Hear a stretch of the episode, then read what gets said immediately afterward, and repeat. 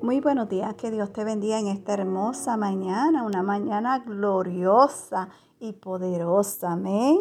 Así que vamos a comenzar el día con un café con mi amado Dios. El tema de hoy es no desmayar.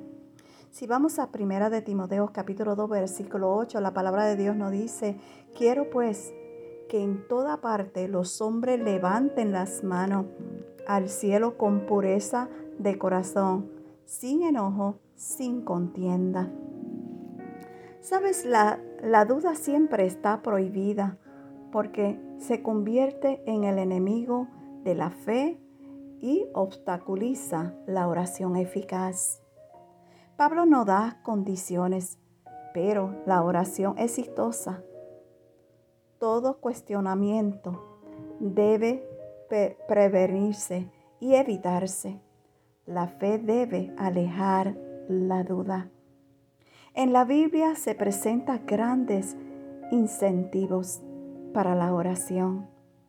Nuestro Señor concluye su enseñanza sobre la oración con la seguridad y la promesa del cielo, la presencia de Jesucristo en el cielo y los preparativos que está haciendo allí para su santo nos ayudan a no desmayar en oración.